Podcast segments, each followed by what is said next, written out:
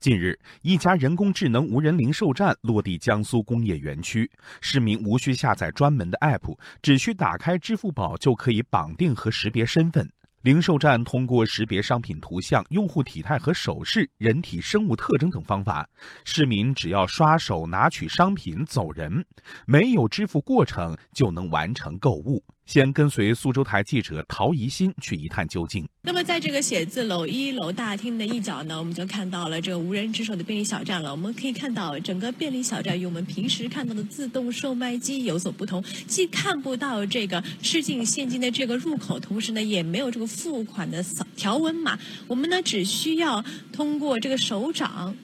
请放上手，放在这样的手掌位置上呢，就立即可以马上拿走。没有人工成本，商品价格还比普通商超便宜。对此，网友惊叹：“人工智能来了，是机遇还是危机？”网友春雨感叹：“可能一辈子经营小卖店的人，马上就要被机器取代了。”网友突然的兔子提醒。新事物带来的机遇远远大于挑战，而且社会和科学技术在迅速发展，大家不及时掌握一些技术与应用，可能就会被社会淘汰。其实，自从谷歌开发的智能系统 AlphaGo 战胜韩国职业围棋选手李世石九段后，铺天盖地的新闻接踵而至，很多人反对人工智能，其中一个理由就是担心未来所有岗位都会被机器人抢走。但网友彬彬有礼认为，按这种结论，每一次的技术进步都必然会导致一大波人失业。那我们现在都早应该闲赋在家才对呀，这明显是不靠谱的。